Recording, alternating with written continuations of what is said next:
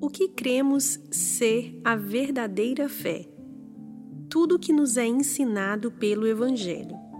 O credo apostólico expressa o que cremos com as seguintes palavras: Cremos em Deus Pai Todo-Poderoso, Criador do céu e da terra, e em Jesus Cristo, seu Filho unigênito, nosso Senhor, que foi concebido pelo Espírito Santo nascido da Virgem Maria.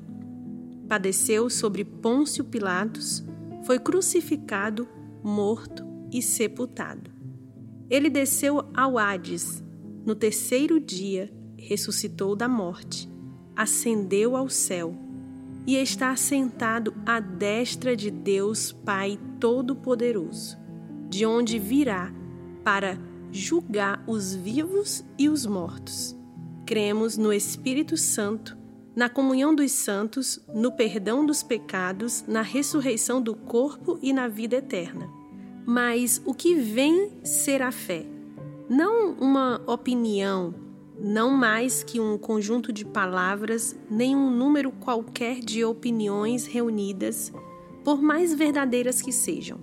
Uma série de opiniões não constitui a fé cristã assim como um colar de contas não representa a santidade cristã. Não é meramente concordar com qualquer opinião ou com um número determinado de opiniões. Um homem pode concordar com três ou com 23 credos. Ele pode concordar com todo o Antigo e com todo o Novo Testamento, pelo menos quanto aquilo que ele consegue entender mas não ter fé cristã de modo algum.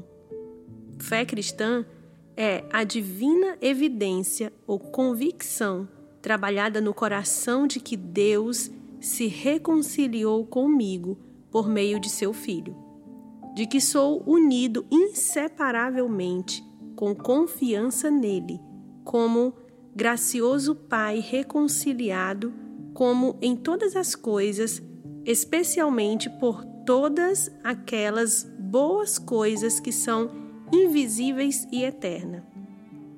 No sentido cristão, crer é, portanto, andar na luz da eternidade, ter visão clara e confiança no Todo-Poderoso, reconciliado comigo mediante o Filho de seu amor.